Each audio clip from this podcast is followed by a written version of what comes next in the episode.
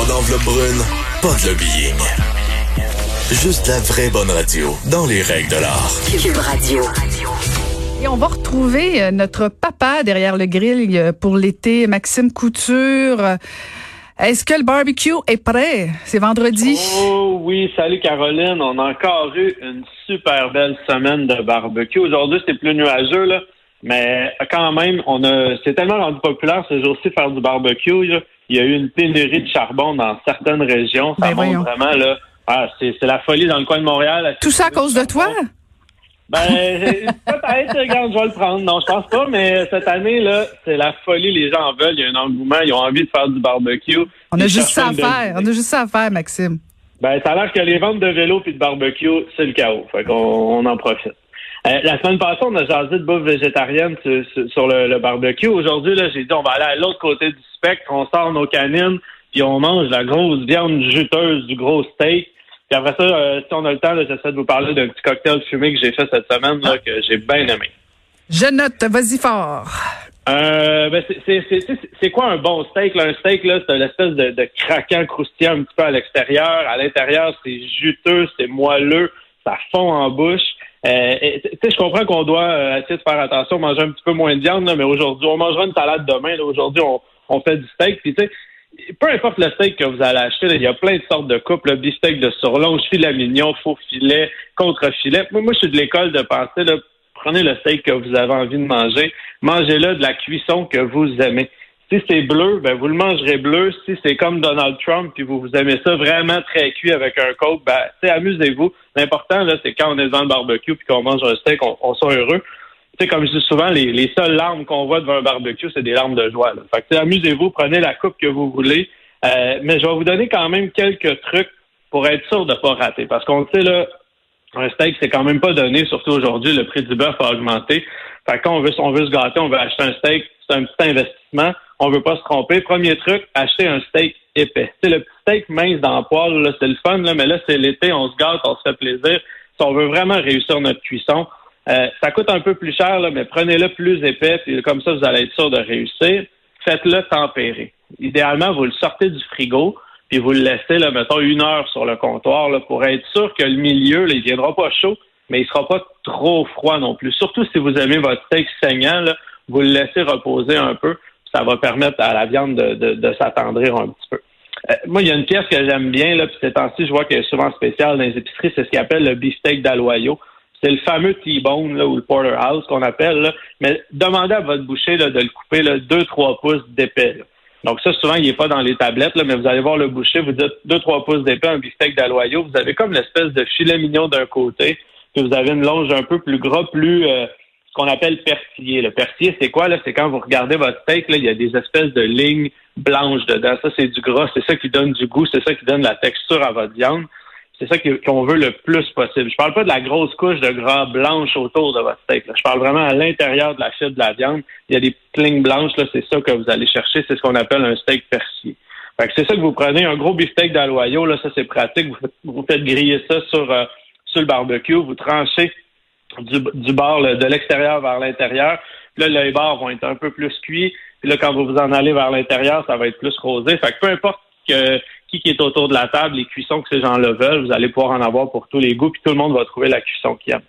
Puis là, c'est le temps de le faire cuire, votre steak. Là, là, on jase avec tout le monde, puis tout le monde, là, ils disent Ah, moi j'ai un truc là pour savoir la cuisson, moi j'y touche, euh, c'est, c'est comme ma paume, c'est saignant. L'autre, il dit Moi, je mets ça 6 minutes d'un côté, 3 minutes 40 de l'autre. Il y en a qui disent Moi, euh, je sais pas, j'attends que Jupiter soit en verso. Et- au prix que ça coûte, là, laissez faire l'astrologie. Prenez-vous un thermomètre instantané. Ça coûte.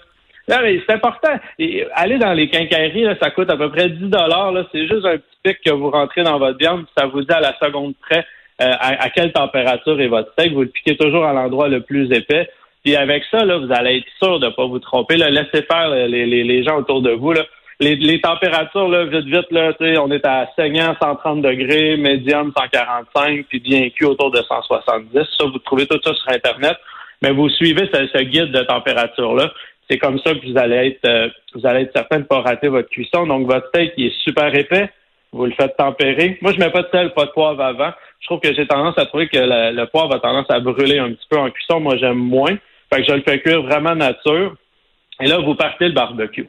Puis souvent, les gens, là, ils partent leur barbecue, là, puis ils te mettent ça, là, toutes les brûleurs, là, dans le tapis. c'est à fond, c'est à fond mon Léon. J'ai l'impression que, j'ai l'impression que tu es en train de me décrire, euh, Maxime. Ah, je sais pas, je sais pas. Je nommerai personne aujourd'hui, mais on part notre barbecue, mais vous le faites pas chauffer au max à la grandeur. Créez-vous deux zones. Il y a une zone, par exemple, à gauche, où là, vous allez le mettre au maximum, puissance maximum, puis de l'autre côté, vous le laissez éteint ou vraiment très bas. Ça, c'est votre zone, là. C'est ce qu'on appelle en, barbecue, vous avez une cuisson directe, donc directement au-dessus des brûleurs ou au-dessus de votre charbon. C'est là que vous allez faire saisir votre viande.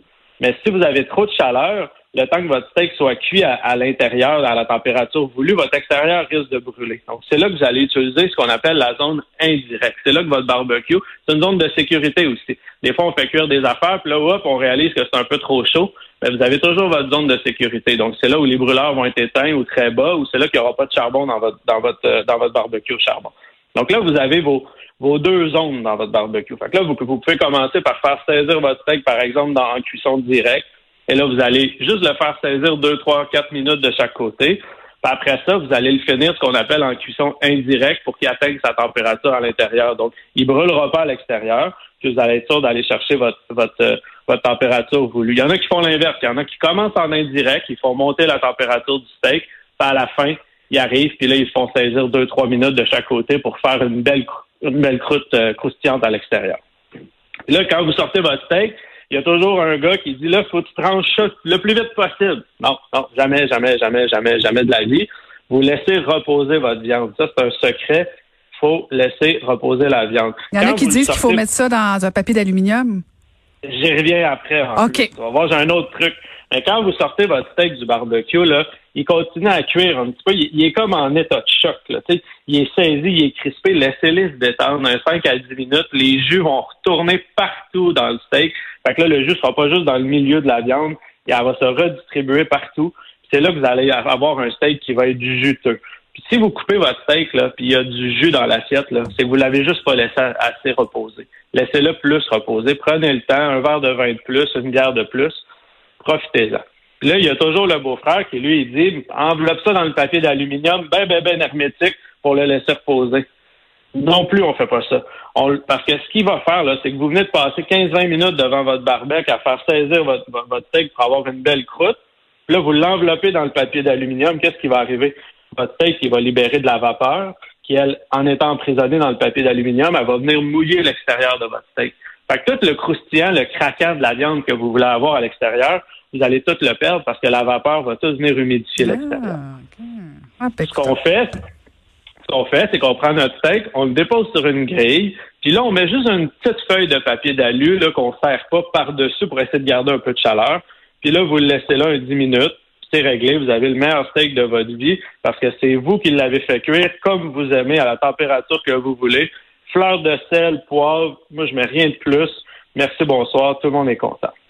Hmm. Et t'accompagnes ça avec quoi, Maxime?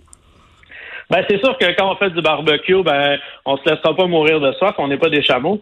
Fait moi, ce que j'aime faire, j'ai un cocktail qui est vraiment le fun. Ça s'appelle une, j'ai fait ça cette semaine, gros hit. Ça, s'appelle une limonade brésilienne. Bon, il donne une touche funky, en utilisant votre barbecue. C'est super frais sur le bord de la piscine en attendant les steaks, c'est parfait. 4-5 limes qu'on coupe en deux.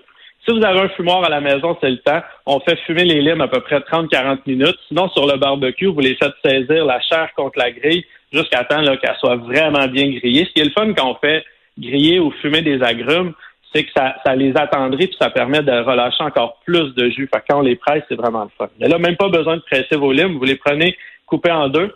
Vous mettez ça dans un mélangeur, un fameux blender que vous avez à la maison. Euh, à peu près une demi-tasse de sucre, trois tasses d'eau on laisse mélanger ça, on le fait blender le plus longtemps possible, deux, trois, quatre, cinq minutes pour que ça soit réduit vraiment en purée. On veut que la pleure puis la chair, ça soit le plus lisse possible. Après ça, vous prenez cette purée-là, puis vous la filtrez, mais vous gardez juste le jus. La purée, on n'en a plus besoin. Après ça, vous, remettez votre jus dans le mélangeur, puis là, vous ajoutez, c'est là, c'est là qui fait que ce cocktail-là est vraiment le fun, une demi-canne de, ce qu'on appelle le lait condensé, le fameux lait Eagle Brand. Mm-hmm. Vous mettez une demi-canne de ça, avec une tasse d'eau. Puis là, vous, vous, échappez la quantité d'alcool que vous voulez, là, de la tequila, de la vodka.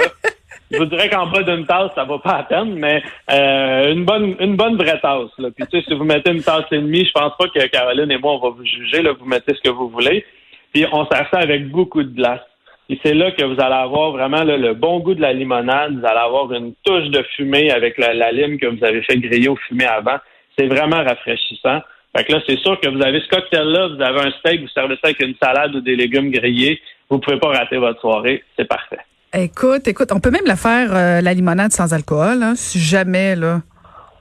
J'y ai pas essayé, je vous le conseille pas. Je vous le mais oui, oui. oui, oui, allez-y. merci beaucoup, Maxime. Écoute, euh, on, on, meurt de faim, tout le monde salive en régie. Alors, merci beaucoup. On se retrouve la semaine prochaine. Bonne fin de semaine, Maxime. Merci, vous aussi. Merci beaucoup. C'était Maxime Couture.